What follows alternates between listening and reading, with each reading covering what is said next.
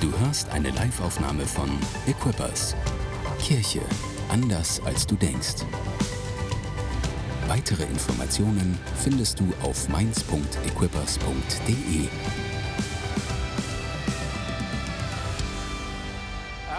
wir sind in einer ganz kurzen äh, Mini-Predigtserie, die heißt the F Cares. Ähm, äh, und äh, ja, äh, es geht so ein bisschen darum, dass wir manchmal denken oder viele Menschen denken über das Christentum und über Jesus und über die Kirche.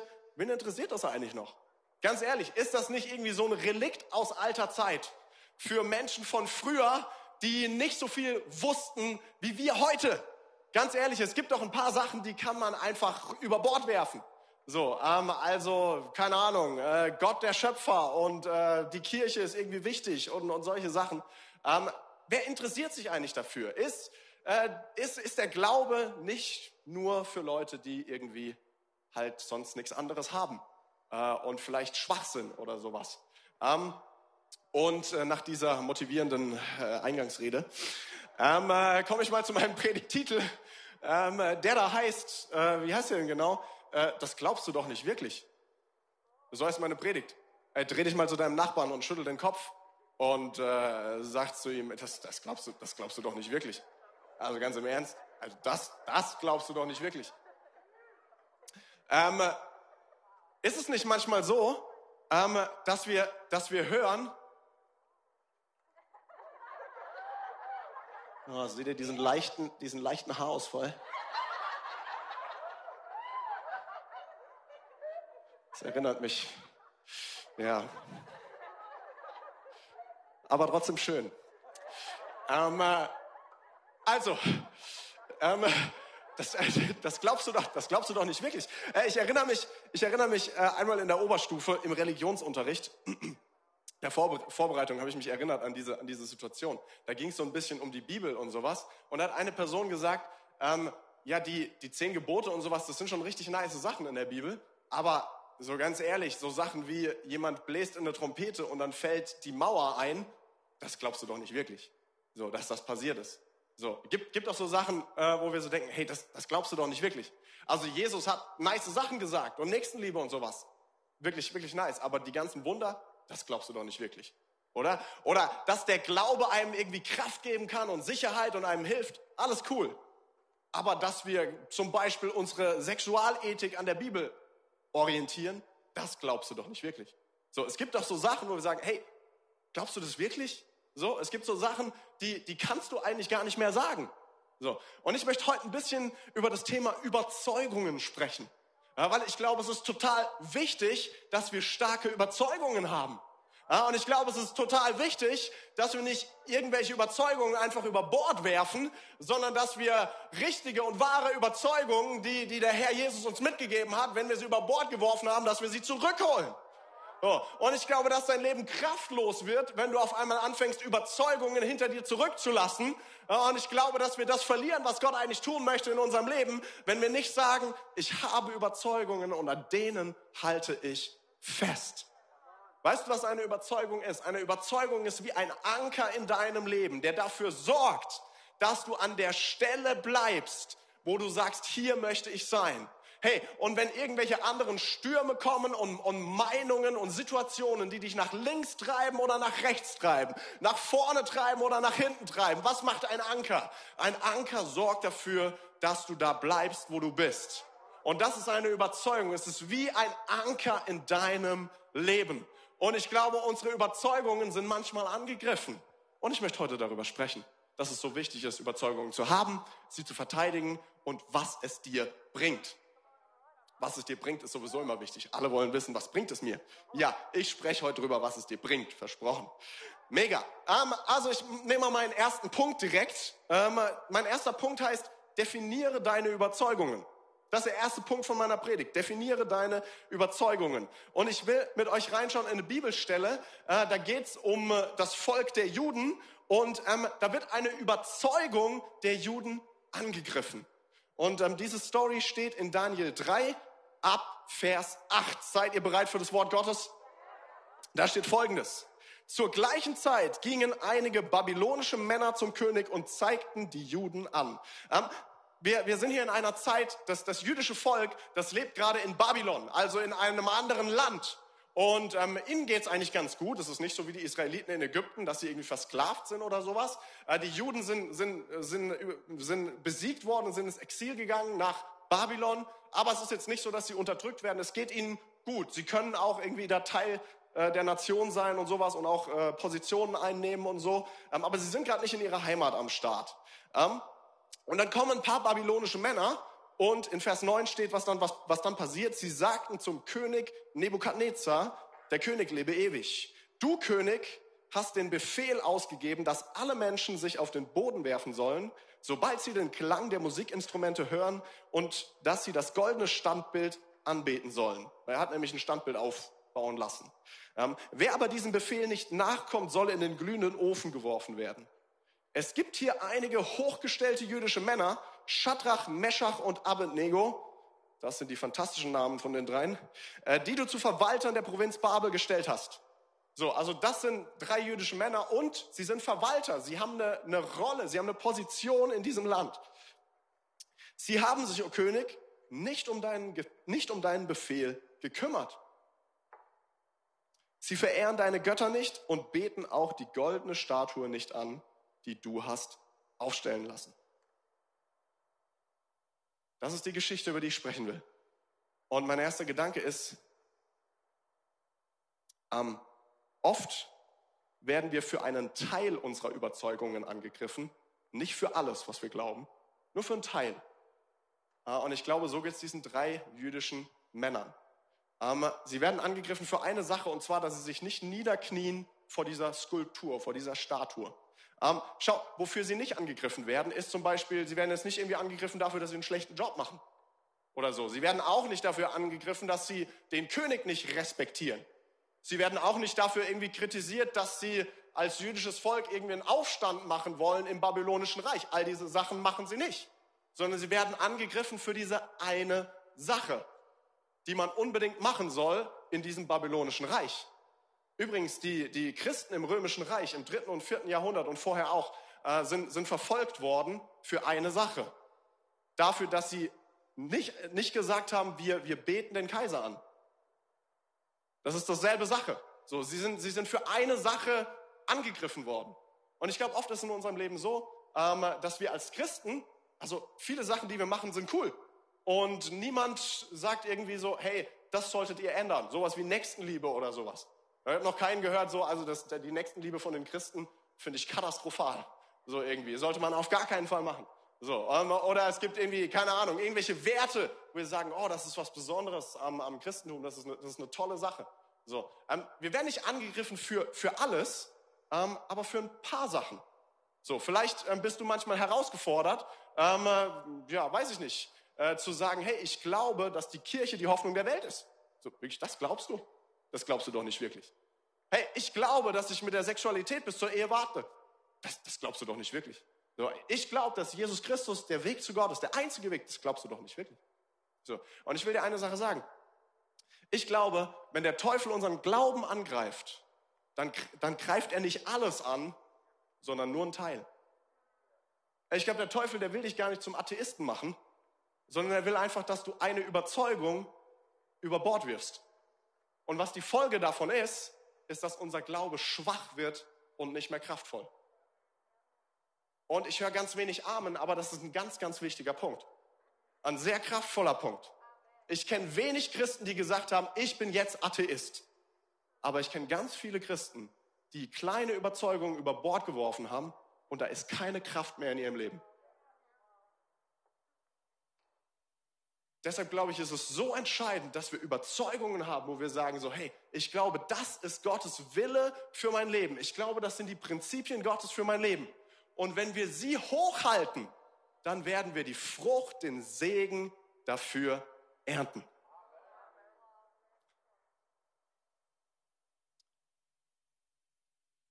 Wir fangen an, Überzeugungen über Bord zu werfen, weil wir etwas verlieren können. Ja, so ist es ähm, die drei Jungs mit den komischen Namen. Shadrach, Meshach und Abednego habe ich extra für euch auswendig gelernt. Ähm, die, äh, sie, sie können was verlieren, wenn sie nicht niederknien vor der Statue. Sie können ihre, vielleicht können sie sogar ihr, sie können ihr Leben verlieren.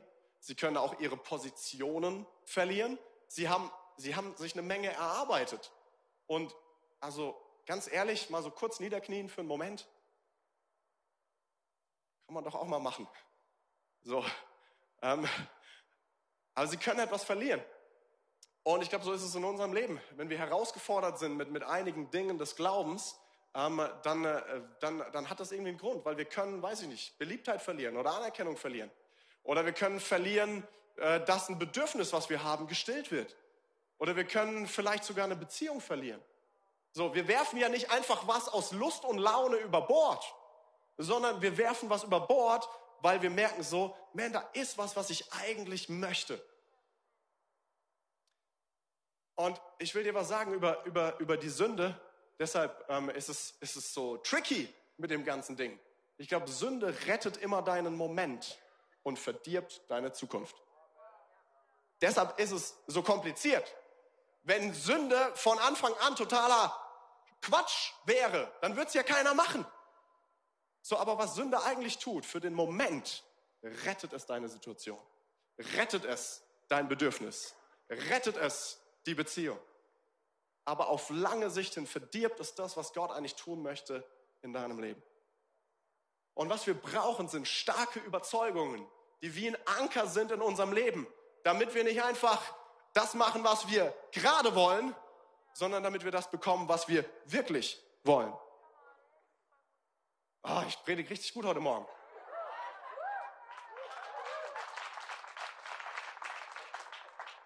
Wenn wir eine Überzeugung haben in unserem Leben, dann zeigt sich immer in der Praxis, ob es wirklich eine Überzeugung ist. Es ist leicht, Sachen an, äh, in ein Buch reinzuschreiben oder an die, auf ein Poster aufzuhängen oder sowas. Aber ob es wirklich eine Überzeugung ist, merken wir dann, wenn es herausgefordert ist. Schau, ein Beispiel. Bei uns in der Kirche sagen wir, wir wollen Kultur der Ehre wollen wir leben. Kultur der Großzügigkeit. Ich erinnere mich an mein erstes One Heart, wo ich war. Ich weiß nicht, ob es damals One Heart hieß, aber One Heart ist so ein Mitarbeiter-Gottesdienst, kann man vielleicht sagen. Und manchmal werden da Menschen geehrt. Ähm, steht Pastor Tore meistens auf der Bühne und nennt ein paar Eigenschaften von der Person und dann bekommt die Person einen riesigen Applaus und vielleicht sogar noch ein Geschenk oder sowas. Und als ich das erste Mal bei äh, One Heart war oder wie auch immer es hieß, ähm, da saß ich da unten und ich war gerade ein halbes Jahr in der Kirche und bin so als Praktikant in die Church reingekommen und ich habe eigentlich ein halbes Jahr lang, weiß ich nicht, Sachen geputzt, Löcher gebohrt, Wände gestrichen, ähm, äh, genau, halt solche, solche Sachen, Poster aufgehängt, Poster gerade aufgehängt, nachdem ich sie erst schief aufgehängt hat, schon mal gerade aufgehängt.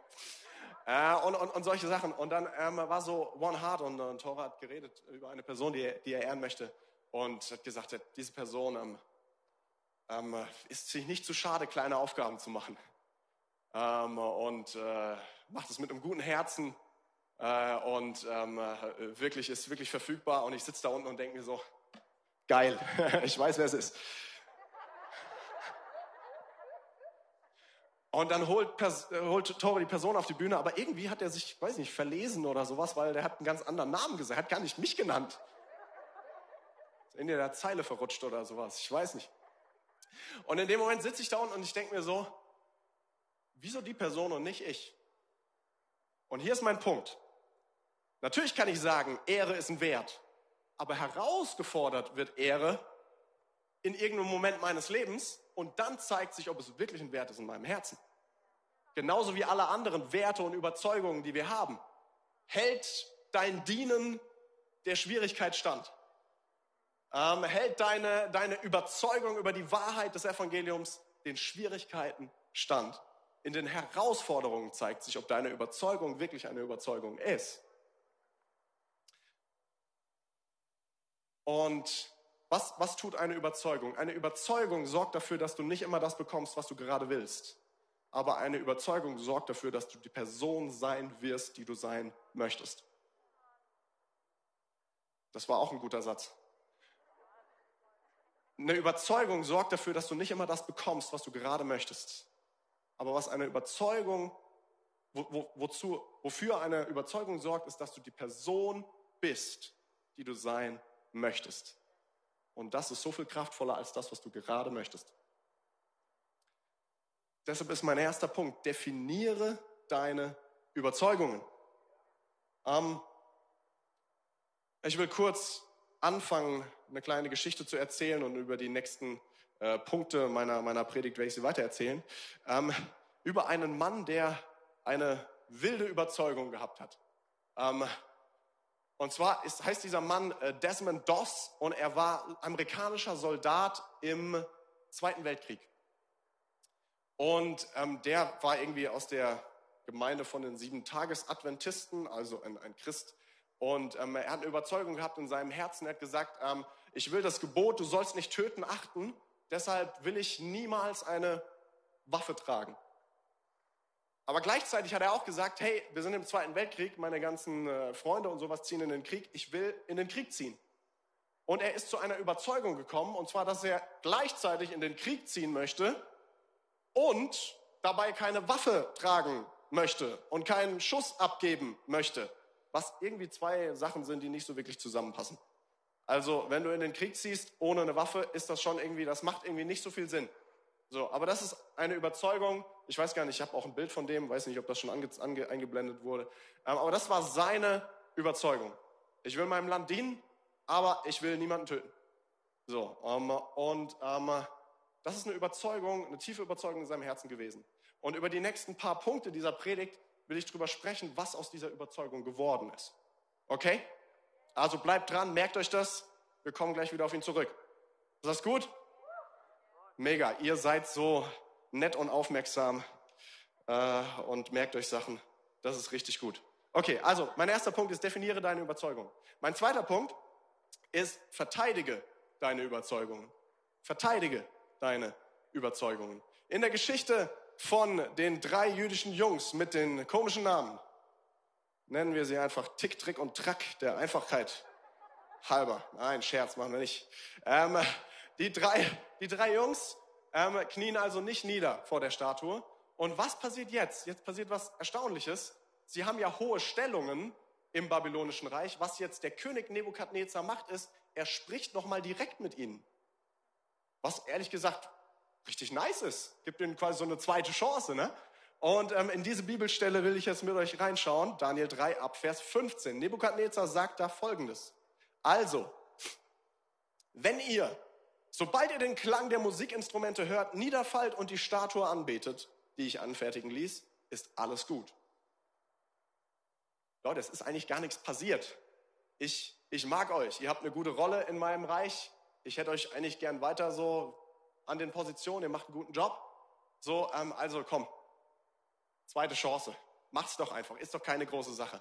Ich meine, ich kann das jetzt auch nicht zurücknehmen. Was sollen die anderen da denken in dem ganzen Reich, ähm, dass ihr irgendwie nicht gehorsam seid? Wie stehe ich dann da? Also, come on. Ähm, es ist alles gut, wenn ihr es jetzt macht. Wenn ihr dazu aber nicht bereit seid, sollt ihr sofort in den glühenden Feuerofen geworfen werden. Und wer ist der Gott, der euch von meiner Strafe retten könnte? Schadrach, Meschach und Abednego aber antworten dem König, O Nebukadnezar, wir wollen uns gar nicht vor dir rechtfertigen. Wenn der Gott, den wir verehren, es will, kann er uns ganz bestimmt retten.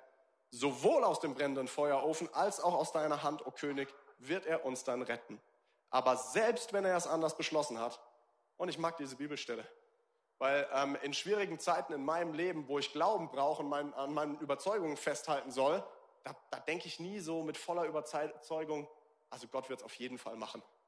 Sondern ich sitze da immer da und denke mir so, ich hoffe, Gott wird irgendwas machen. Und das ist das, was die Jungs hier sagen. Sie sagen, Gott hat alle Macht und er kann uns retten. Aber wenn er es nicht tut, halten wir trotzdem an unserer Überzeugung fest. Das ist das, was sie sagen. Finde ich mega. Also, wo war ich? Aber selbst wenn er es anders beschlossen hat, sollst du, o oh König, es mit Sicherheit wissen. Wir werden deine Götter niemals verehren und die goldene Statue, die du hast aufstellen lassen, niemals anbeten. Da ist eine Überzeugung in ihren Herzen. Es kann sie alles kosten. Aber sie sagen, an diesem Ding werden wir nicht wackeln. Es gibt im Judentum etwas, das heißt das Shema Israel. Ähm, höre Israel übersetzt, ist das Gebet, was jeden Tag von Juden gebetet wird. Höre Israel, der Herr, unser Gott, ist der einzige Gott. Das ist das Gebet. Das war's schon. Höre Gott, höre Israel, der Herr unser Gott ist der einzige Gott. Und das ist das, was sie hochhalten. Sie sagen, wir werden nicht knien vor der Statue, wir werden an unserer Überzeugung festhalten. Sie verteidigen ihre Überzeugung. Und das, obwohl, ganz, ganz ehrlich, ich bin so beeindruckt, dass sie ihre Überzeugung nicht über Bord werfen. Ähm, weil oft passiert es ganz schnell. Ich meine, Nebukadnezar ist ja nett und gibt ihnen so eine zweite Chance. Und wie ich schon vorhin gesagt habe, so, so kurz niederknien, vielleicht auf einem, zack, fertig. Gott sieht ja auch unser Herz. Wir haben es nicht so gemeint. So, oder manchmal passiert es so leicht, dass wir einfach sagen, okay, vielleicht ist es doch nicht so wichtig. Ich habe unser Herz spielt uns manchmal Streiche in meiner Vorbereitung. Da ist mir wieder was eingefallen aus meiner Schulzeit. Ähm, äh, wie unser Herz uns auf einmal Streiche spielt. Ähm, und zwar saß ich da, das ist wirklich lustig, ich habe ewig nicht mehr dran gedacht. Ähm, ich saß so im Schulbus, das war so, keine Ahnung, Oberstufe, denke ich, oder so. Ich saß im Schulbus und es war zu einer Zeit, wo, wo die Mädels angefangen haben, sich für mich zu interessieren, was ich fantastisch fand. Ähm, und ähm, irgendwie hatte ich so im Kopf dieses Christending, Sex vor der Ehe, keine Ahnung, was hatte ich mal gehört, war mir auch nicht so sicher. Ähm, aber ich habe so einen Gedanken in meinem Kopf gehabt, der hat gesagt, tja, mach's doch einfach, weiß ja keiner. So. Und so leicht werfen wir Überzeugungen, das war nicht wirklich eine Überzeugung von mir, aber ähm, so schnell werfen wir Sachen, Sachen über Bord. So. Ähm, und äh, ich, ich, will, ich, will, ich will dir was sagen. Ähm, ich glaube, wir sollten nicht mit der Sünde spielen. Unser Gott, ich will ein bisschen reden über Sünde und Vergebung. Ähm, ich glaube, ähm, dass, dass Gott die Dinge, die wir verbergen, irgendwann zum Vorschein bringt. Aber ich glaube, dass wenn wir unsere Sünde bekennen, ist Gott treu und gerecht und vergibt uns jede Schuld. Ähm, das, das ist das, was, was, was er tut. Unsere verdeckte Sünde wird irgendwann ans Licht kommen. Aber wenn wir unsere Schuld bekennen, ist Gott treu und gerecht und er vergibt uns all unsere Schuld. Kleines Beispiel beim Thema Geld aus der Bibel. Ähm, ich will dir kurz von zwei Leuten erzählen, die, ähm, die, sag ich mal, klauen in der Bibel. Ähm, und die eine Person versteckt den Diebstahl, aber die andere Person bekennt den Diebstahl. Und lass uns anschauen, was das Resultat ist, die Folge von ihrem Verhalten. Ähm, der eine ist Judas Iskariot, der Jesus verrät. Und sein Verrat ist nicht das erste Mal, dass wir von ihm lesen, dass irgendwas nicht richtig läuft in seinem Leben. Ähm, in Johannes 12, Vers 6 lesen wir über Judas, doch es ging ihm gar nicht um die Armen. Er war ein Dieb und führte die Kasse der Jünger und entwendete hin und wieder etwas Geld für den eigenen Bedarf. Da ist etwas. Und einige Zeit später verrät er Jesus für 30 Silberstücke. Irgendwann kommt ans Licht, was in seinem Herzen ist.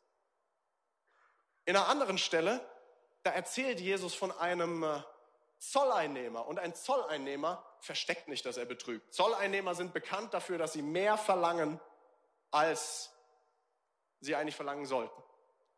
Ähm, und das weiß jeder. Und Jesus erzählt diese Geschichte in Lukas 18, Vers 13. Da steht, der Steuereinnehmer dagegen blieb in einigem Abstand stehen und wagte nicht mal den Blick zu heben, während er betete, oh Gott, sei mir gnädig, denn ich bin ein Sünder ich sage euch, dieser Sünder und nicht der Pharisäer kehrt, kehrte heim als ein von Gott gerechtfertigter, denn die Stolzen werden gedemütigt, die Demütigen aber werden geehrt werden. Was ist der Unterschied zwischen Judas und diesem Zolleinnehmer? Der eine versteckt, was er tut, der andere bereut, was er tut. Und das ist das, was Gott tut. Wenn wir unsere Schuld bekennen, ist er treu und gerecht und er vergibt uns all unsere Schuld. Und am Ende ist nicht der gerecht vor Gott, der wie der Pharisäer scheinbar alles richtig macht, sondern der, der sagt, hey, ich hab's verrockt. Ich brauche deine Gnade und deine Vergebung. Deshalb will ich dir nochmal sagen, Sünde verdirbt, äh, Sünde rettet deinen Moment, aber es verdirbt deine Zukunft. Deshalb will ich dich wirklich ermutigen. So, weißt du, Gott hat ein größeres Leben für dich, ein besseres Leben für dich, als das, was die Welt dir geben kann. Und wenn wir festhalten an unseren Überzeugungen, dann wirst du erleben, was die Kraft Gottes in deinem Leben tun kann. Sie kann so viel mehr tun, als das, was du aus deiner eigenen Kraft erreichen kannst.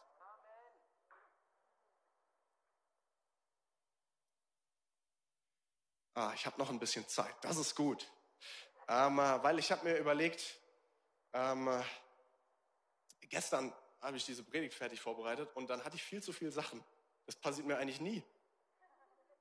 Und dann habe ich mich gefragt, was mache ich jetzt? Und dann ist mir aufgefallen, ich predige um 16.30 Uhr nochmal in Frankfurt und um 18 Uhr nochmal in Mainz. Deshalb gibt's jetzt einen kleinen Unterschied. Das, was du jetzt bekommst, bekommst du nur morgens. Und das, was du jetzt nicht bekommst, bekommst du nur, wenn du abends nochmal kommst. Ähm, äh, weil ich habe mir gedacht, was ist vielleicht eine Überzeugung, über die ich noch ein bisschen sprechen möchte? Eine christliche Überzeugung, die wir unbedingt brauchen, wenn wir die Kraft Gottes in unserem Leben erleben wollen. Und die Überzeugung, über die ich sprechen möchte, ist die Kraft der Auferstehung von Jesus Christus. Ich glaube, es wird zu wenig gesprochen über die Kraft der Auferstehung von Jesus Christus. Ich bin davon überzeugt, Jesus Christus ist von den Toten auferstanden und wenn er wiederkommt, werden wir alle von den Toten wieder auferstehen. Vielen Dank. ähm, und ehrlich gesagt, wir reden nicht so viel darüber. Eigentlich die, die meisten äh, Sachen, ich habe schon gesagt, es geht immer viel über Nächstenliebe, was auch wichtig ist und richtig und fantastisch. Aber wir reden auch viel immer über Jesus am Kreuz, was auch richtig und, und wichtig ist und über Jesus, der sein Leben hingibt und der stirbt für, für die Vergebung unserer Schuld. Ähm, aber so ganz selten sehen wir mal so, so Bilder, wo der auferstandene Jesus am Start ist mit seinen Wundmalen. Viel öfter sehen wir Jesus am Kreuz. Um, und ich denke mir, ja, come on, wir sollten vielleicht ein bisschen mehr sprechen über die Auferstehungskraft von Jesus, weil sie kann dein Leben komplett verändern. Uh, und manchmal ist das so nice to have, irgendwie ist vielleicht mal passiert. Nein, nein, ist nicht vielleicht passiert. Wenn das nicht passiert ist, haben wir alle ein Problem. In 1. Korinther 15, Vers 17 steht, wenn aber Christus nicht auferstanden ist, dann ist euer Glaube nutzlos und ihr seid nach wie vor in euren Sünden gefangen. Oh, also Paulus schreibt, wenn Jesus nicht von den Toten auferstanden ist, dann kannst du gleich alles über Bord werfen. Deshalb sage ich dir, lasst uns die Auferstehung von Jesus Christus nicht über Bord werfen. Und äh, warum, was der Nutzen davon ist, dazu komme ich später noch. Aber ich will erstmal auch ein bisschen, weil man muss auch erstmal so an die Auferstehung irgendwie glauben können. Ist ja schon irgendwie crazy, ganz ehrlich. Ähm, aber ich will erstmal ein bisschen über Indizien sprechen, dass das wirklich stimmt. Ganz ehrlich, wenn du die Bibel durchliest und ein bisschen sie analysierst zum Thema Auferstehung, fallen, fallen mir ein Haufen Sachen ein, wo ich mir denke, das ist ja verrückt. Also 1. Korinther 15, da schreibt Paulus über die Auferstehung. In den ersten paar äh, Versen schreibt er darüber, wer alles dem auferstandenen Jesus begegnet ist. Und seine Aussage in diesen Versen ist, hey, wenn du glauben willst an die Auferstehung, dann musst du nicht einfach nur dem glauben, was ich sage, sondern du kannst einfach die ganzen Menschen besuchen gehen die den auferstandenen Jesus gesehen haben und du kannst sie alle fragen und sie werden es bestätigen. Das ist das, was da steht. Erzählt, erzählt auf, wem Jesus alles begegnet ist. Ähm, eigentlich als erstes ist er den Frauen begegnet, das lässt er erstmal weg. Aber das sind eigentlich die ersten, die Frauen am Grab. Dann begegnet er Petrus, dann begegnet er den ganzen Jüngern. Dann schreibt Paulus davon, dass er 500 Leuten auf einmal erscheint. Dann allen Aposteln, dann Jakobus, dem Bruder von Jesus und als letztes mir, also Paulus. Und was er sagt ist, hey, die Auferstehung von Jesus Christus, sie ist nicht im Geheimen passiert, sondern du kannst sie nachprüfen. Frag einfach nach. Die ersten Christen waren davon überzeugt, dass Jesus von den Toten auferstanden ist. Das war die Grundlage ihres Glaubens. Noch eine Sache. Jakobus, der Bruder von Jesus. Jesus hatte vier Brüder oder Halbbrüder. Ähm, und einer ist noch Judas, also ein anderer Judas, der hat auch einen Brief geschrieben. Jakobusbrief ist auch geschrieben vom Bruder von Jesus. Ähm, und ähm, äh, ganz ehrlich, seine, seine Brüder, während Jesus auf der Erde unterwegs ist, sie glauben nicht an Jesus. Sie sind nicht Teil von seinen Nachfolgern, sondern eines Tages kommen Maria und die Brüder zu Jesus her und sagen, hey, komm nach Hause. Und Jesus sagt, so, ähm, jeder, der an mich glaubt, ist mein Bruder, meine Schwester und so weiter. Also sie sind keine Nachfolger von Jesus vor der Auferstehung. Aber nach der Auferstehung glaubt Jakobus, schreibt einen Brief und wird der Leiter der Gemeinde in Jerusalem. Und ich habe mir gedacht, ich meine, ich habe einen Bruder, vielleicht hast du auch einen Bruder. Was müsste passieren, damit du glaubst, dass dein Bruder der Sohn Gottes ist?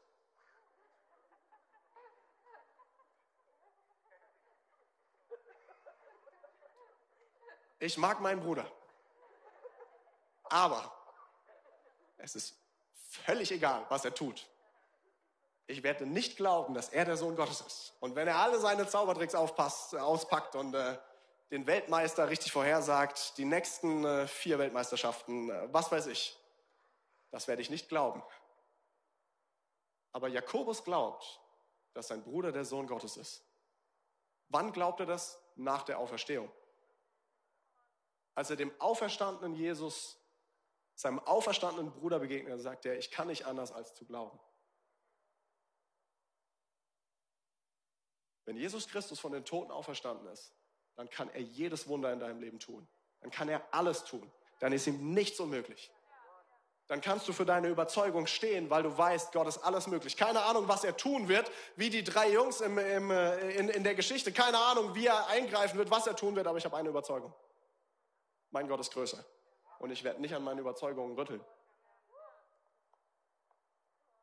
Hammer! Fast hätte jemand applaudiert, aber die anderen haben nicht mitgemacht. Deshalb ist es nicht passiert.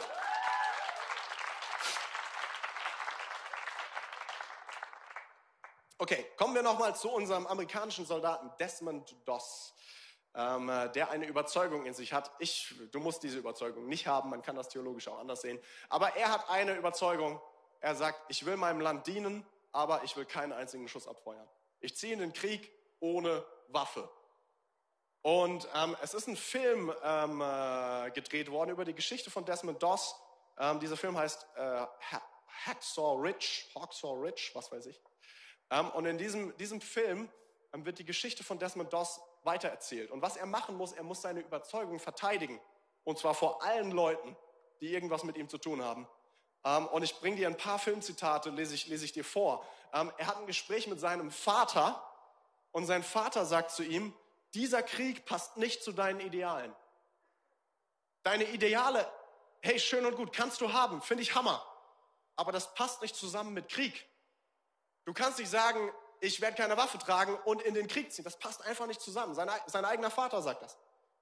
Dann ist er in so einem äh, Ausbildungscamp für den, für den Krieg und naja, was glaubst du, wie beliebt er ist bei seinem Sergeant und bei den Kameraden? Er ist nicht beliebt. Ähm, sein, sein Sergeant ähm, stellt sich vor alle Kameraden hin und er sagt folgenden Satz. Soldat Doss glaubt nicht an Gewalt. Er ist also nicht der, der euch auf dem Schlachtfeld retten wird. Also er war nicht so beliebt bei den Kameraden. Er wird dann ähm, ver verprügelt auch, auch von ihnen. Und einer seiner Kameraden sagt zu ihm, dein Thema ist nicht Religion, sondern Feigheit. Du machst das gar nicht wegen irgendeinem so Glauben, du bist einfach nur ein Weichei. Du bist einfach feige. Das ist, was du bist. Und in dem Film antwortet Desmond Doss, er sagt, zu seiner Freundin, die, die auch sagt, hey, come on, bleib doch zu Hause. Er sagt zu ihr, wie kann ich weiterleben, wenn ich dem, woran ich glaube, nicht treu bleibe? Da ist eine Überzeugung in ihm. Sie ist stärker als jede Herausforderung. Das ist wirklich abgefahren. Wie tief ist die Überzeugung in dir? dass Jesus Christus der Herr ist über deinem Leben, auferstanden ist von den Toten, dass die Heilige Schrift Wahrheit ist für dein Leben. Und ähm, Desmond Doss bekommt dann die Erlaubnis, als Sanitäter in den Krieg zu ziehen. Und das Ende von der Geschichte erzähle ich äh, in meinem dritten Punkt, der jetzt kommt. Habt ihr noch Power für den dritten Punkt? Okay, weil mein erster Punkt war, definiere deine Überzeugung. Mein zweiter Punkt war, verteidige deine Überzeugung. Das wird passieren. Ähm, und mein dritter Punkt heißt, ernte die Frucht deiner Überzeugungen. Ernte die Frucht deiner Überzeugung. Und wir gehen noch mal in die Geschichte von äh, Shadrach, Meshach und Abednego. Ähm, sie werden irgendwann, das ist eigentlich die bekannteste Stelle äh, dieser, dieser Geschichte, sie werden dann in diesen Feuerofen geworfen ähm, und dann taucht auf einmal eine vierte Person auf in diesem Feuerofen und wir glauben, es ist Jesus Christus selbst und sie kommen aus dem Feuerofen Ofen raus, unversehrt. Ähm, das ist eine andere Predigt, die man darüber halten kann. Aber ich will gar nicht über diese Stelle sprechen, sondern die Stelle, die ich jetzt vorlesen will, ist die Stelle, wo Nebukadnezar wieder zu den dreien spricht. Und da sagt er Folgendes, nachdem sie gerettet worden sind aus diesem Ofen. Daniel 3 ab Vers 27. Die Fürsten, Präfekten, Statthalter und Ratgeber des Königs umringten sie und sahen, dass das Feuer ihrem Körper keinerlei Schaden zugefügt hatte. Nicht ein Haar auf ihrem Kopf war versenkt, selbst ihre Kleidung war unversehrt, sie rochen nicht einmal nach Rauch. Da rief Nebukadnezar, Gelobt sei der Gott Schadrachs, Meschachs und Abednegos, denn er schickte seinen Engel und hat seine Diener, die sich auf ihn verlassen, gerettet. Sie haben den Befehl des Königs nicht befolgt, ja, sie wollten lieber sterben, als irgendeinen anderen Gott außer ihrem Gott zu verehren und anzubeten. Es gibt keinen Gott, der retten könnte wie dieser. Was könnte Gott in deinem Leben tun? Wenn wir sagen, diese Wahrheit, die halte ich hoch, diese Überzeugung, an der rüttel ich nicht. Vers 30, danach setzte der König, setzte der König Shadrach, Meshach und Abednego in der Provinz Babel in hohe Ehrenstellungen ein. Also was er macht, er setzt sie nochmal ein Level höher. Sie haben vorher schon Positionen, aber jetzt haben sie eine Ehrenstellung. Und die Frucht ihrer Überzeugung ist, ein Wunder Gottes an Segen. Nicht nur ihr Leben, sondern noch so viel mehr. Gott kann so viel mehr in deinem Leben tun, als du glaubst. Deshalb müssen wir an Überzeugungen festhalten. Und ich glaube, wenn wir an der Überzeugung festhalten, dass Jesus Christus von den Toten wieder auferstanden ist, dann haben wir Zugang zur Kraft Gottes. Denn dieselbe Kraft, die Christus von den Toten auferweckt hat, lebt in uns. Ohne Auferstehung haben wir, keine Ahnung, ganz gute Lebenstipps, ganz gute Lebensprinzipien, tolle Werte. Aber ganz ehrlich, ohne Auferstehung sind wir, keine Ahnung, sind wir Mindset-Coaches. Leuten sagen, hey, denk positiv, dann wird's positiv. Und wer weiß, funktioniert auch ein bisschen. Aber Gott hat mehr für dich als das. Die Auferstehungskraft von Jesus Christus. Das ist das, was er, was er, was er geben möchte in dein Leben hinein. Weißt du, Jesus ist nicht gekommen, um dein Leben besser zu machen. Jesus ist gekommen, um dir ein ganz neues Leben zu schenken. Das Leben von Petrus wurde nicht besser. Es war ein komplett neues Leben. Das Leben von Paulus wurde nicht besser, es war ein komplett neu, es war komplett anders. Zachäus wurde von einem Dieb zur großzügigsten Person überhaupt. Petrus wurde von einem Fischer zu einem Leiter für Tausende. Paulus wurde von einem Christenverfolger zum größten Christenmacher, den es jemals gab. Das ist kein Upgrade, das ist ein neues Leben. Jesus ist nicht am Start, um dein Leben besser zu machen. Er ist am Start, um dich zu holen aus der Sklaverei in seine Freiheit. Jesus ist da, um dich zu holen aus der Finsternis in sein Licht. Jesus ist da, um dich zu holen aus der Verlorenheit in seine Rettung. Jesus kann so viel mehr tun in deinem Leben. Deshalb lasst uns festhalten an der Überzeugung, der Auferstehungskraft von Jesus Christus. Denn dieselbe Kraft, die Christus von den Toten auferweckt hat, lebt in dir.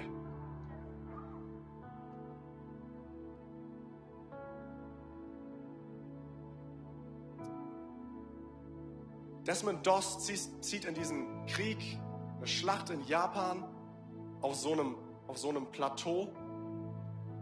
Ähm, Sie alle klettern diese Felswand nach oben und oben auf dem Plateau tobt die Schlacht. Und Desmond Doss klettert mit seinen Kameraden da hoch. Und die Schlacht tobt. Und der Job von Desmond Doss ohne Waffe ist es, die Leute zu verarzten. Und was er macht, ist, er rennt auf das Schlachtfeld, während die Schlacht tobt und zieht die erste Person, verletzte Person nach draußen, seilt sie ab nach unten. Und was macht er dann? Dann rennt er wieder aufs Schlachtfeld, das zweite Mal ist wieder auf der Suche, während die Schlacht tobt, auf der Suche nach seinen verletzten Kameraden, sieht die zweite Person, sammelt sie auf, geht zurück zu, zu dieser Felswand, seilt die zweite Person ab, geht ein drittes Mal auf das Schlachtfeld. Und in diesem Film, jedes Mal, wenn er die nächste Person abgeseilt hat, da betet er und sagt, Gott, hilf mir noch einen zu retten. Und irgendwann, am Ende von dieser Schlacht, kommt der Sergeant unten in der Basis in das Lazarett rein. Und er sieht die vielen Verletzten, die da sind. Er schaut sich verdutzt um, er sieht, er zählt sie durch, es sind 75 Leute. Schaut sich verdutzt um und fragt seinen Kollegen, wer war das? Und sein Kollege sagt, das war Doss, der Feigling.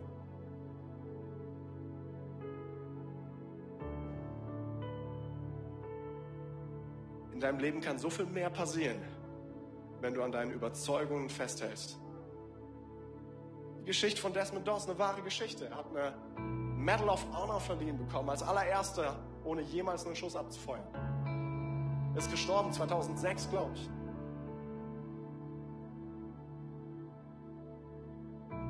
Deshalb will ich dir sagen, hey, halt nicht fest an dem, was du glaubst, jetzt in diesem Moment zu brauchen, sondern halte fest an der Wahrheit von Jesus Christus. Und ich denke, es gibt nichts Kraftvolleres in deinem Leben, als zu sagen, ich glaube an die Wahrheit von Gottes Wort. Ich glaube an die Kraft seiner Auferstehung. Ich glaube, dass die Kirche die Hoffnung der Welt ist. Das wird alles verändern in deinem Leben.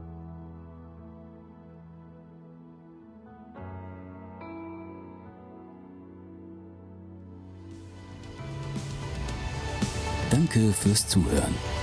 Weitere Informationen findest du auf mainz.equippers.de.